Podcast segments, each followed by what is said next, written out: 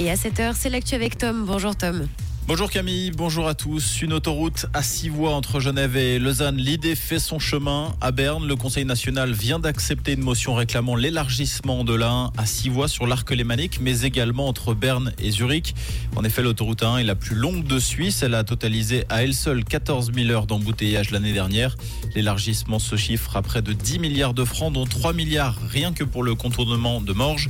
Le texte doit désormais être accepté par le Conseil des États. Face aux difficultés que traverse le comité international de la Croix-Rouge, d'importantes suppressions d'emplois sont à prévoir. 270 emplois pourraient être biffés au siège à Genève sur les 1400 personnes employées. Aucun département ne serait épargné.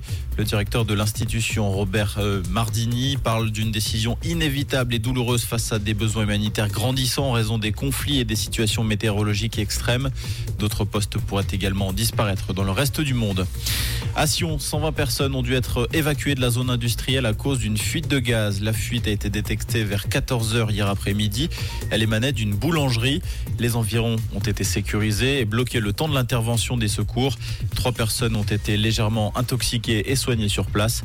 Les causes de cet incident ne sont pas encore connues. Au Maroc, le bilan est monté à 2862 morts après le violent séisme de vendredi dernier. Un bilan qui reste provisoire alors que les recherches se poursuivent activement dans les zones sinistrées au sud-ouest de Marrakech. Trois jours de deuil national ont été décrétés par le cabinet royal. On rappelle que le Maroc a accepté hier l'aide de quatre pays, l'Espagne, la Grande-Bretagne, le Qatar et les Émirats arabes unis. La Suisse comme la France attend toujours une réponse à son offre d'aide.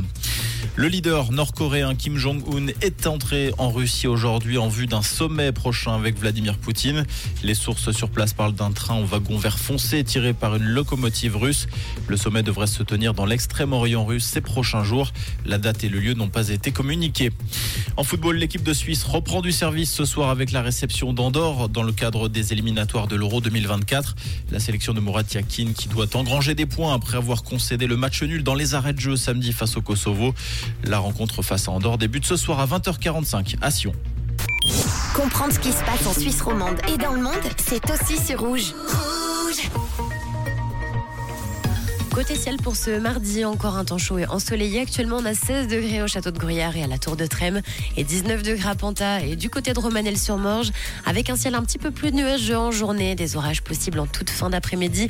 Autant vous dire que le temps va vite se refroidir dès demain. Un bon mardi à l'écoute de Rouge.